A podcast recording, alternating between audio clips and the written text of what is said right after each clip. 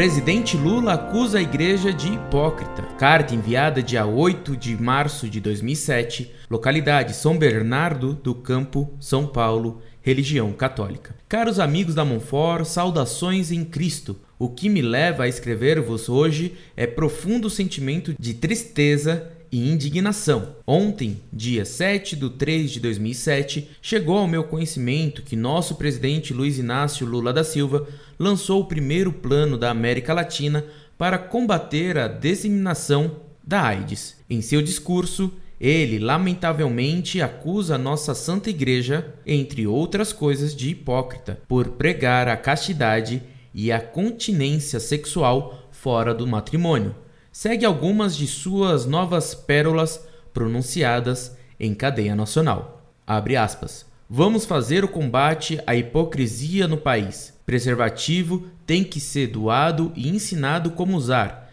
Sexo tem que ser feito e ensinado como fazer. Somente assim teremos um país livre da AIDS. Hipocrisia porque muitas vezes nós deixamos de debater o assunto da forma verdadeira, como que eles têm que ser debatido por puro preconceito, por puro ah, mas minha mãe não gosta, meu pai não gosta, a igreja não gosta, não sei quem não gosta. Não tem como carimbar na testa de um adolescente quando é momento de começar a fazer sexo. Sexo é uma coisa que quase todo mundo gosta. É uma necessidade orgânica do ser humano. Portanto, o que nós precisamos fazer é ensinar. Fecha aspas. Fonte www.estadão.com.br.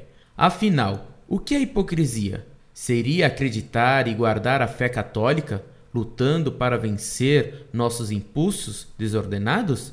Se eu, de reto coração, acredito na legitimidade da lei de Deus, como não expor minha fé? Hipócrita seria se eu, mesmo acreditando no meu interior na lei de Deus, tivesse vergonha de anunciar o Evangelho por medo de ser perseguido. Assim, eu estaria sendo falso. Nosso presidente acusou a nossa igreja de hipocrisia, o que para mim é uma acusação grave, pois constitui calúnia. Com base nisso, pergunto-vos: não é hora de nós, católicos, nos mobilizarmos para protestar contra esses abusos? Não seria hora de escrevermos uma carta algum abaixo-assinado contra o presidente? Gostaria de suplicar em Cristo que vocês, se assim for do vosso alcance, redijam uma carta ao senhor presidente em resposta a esse lamentável ocorrido.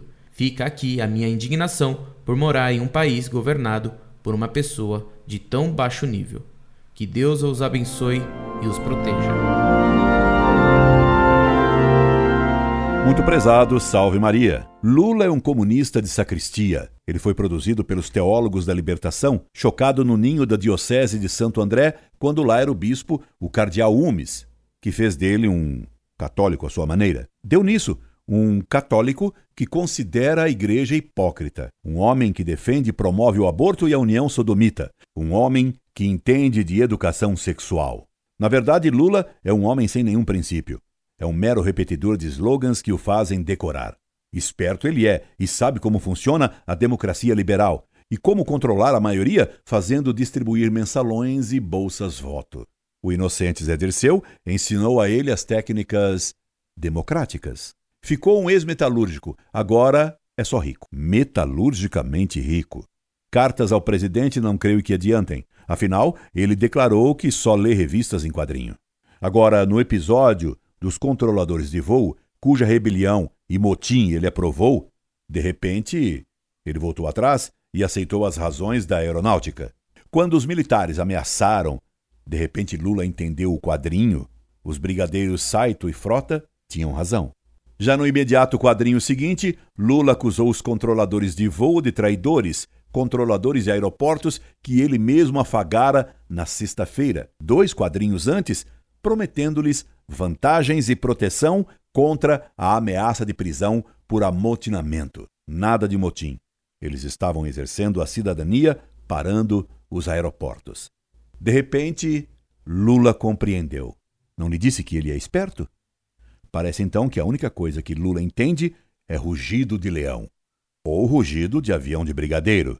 De repente, cai alguma coisa do céu. Rezemos aos céus. Incorde Jesus Semper, Orlando Fedeli.